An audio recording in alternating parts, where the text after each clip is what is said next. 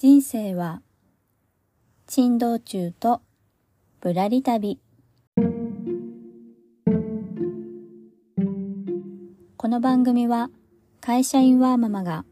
夢を実現するまでのあれこれをリアルタイムでお届けしているノンフィクション番組ですどうぞあなたのゆっくりタイムのお供にお付き合いさせてください。というわけで皆さんこんにちは。あここです。いかがお過ごしでしょうか？今日のテーマは YouTube を半年間。もう一回いきます。YouTube を半年間放置した結果。というテーマでお届けしたいと思います。さあ思いっきり噛みましたが気を取り直していきますね、えー、私はですねあの刺繍の、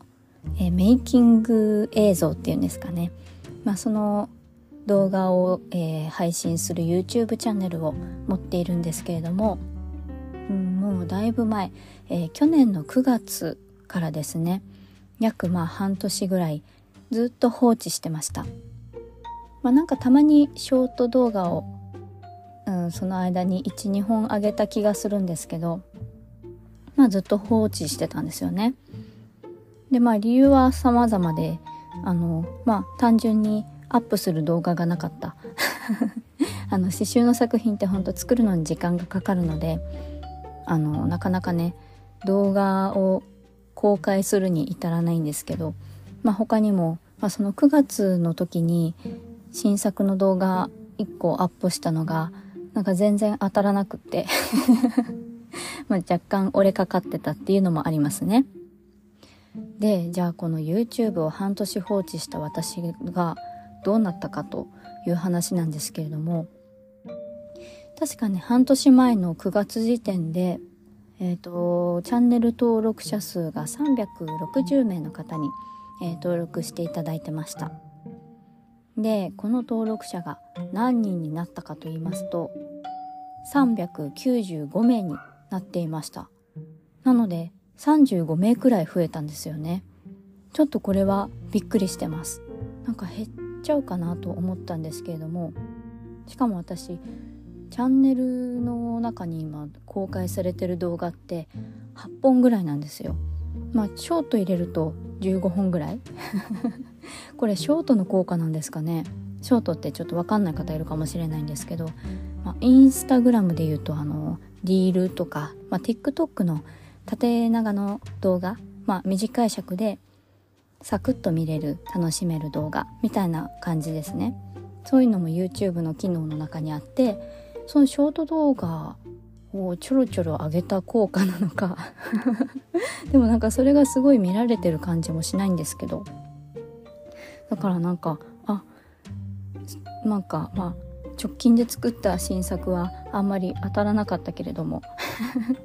でもなんか見てくださる方がいるんだなというふうに思ってちょっと今嬉しい気持ちでございます。一応ですねまあ本当はあの登録者1000人があれですよね。収益化の、えー、なんだろうライン？あの条件の最低ラインなのでそこを目指したいとは思ってるんですけどまずはですね500人を目指してます。なんか500人になると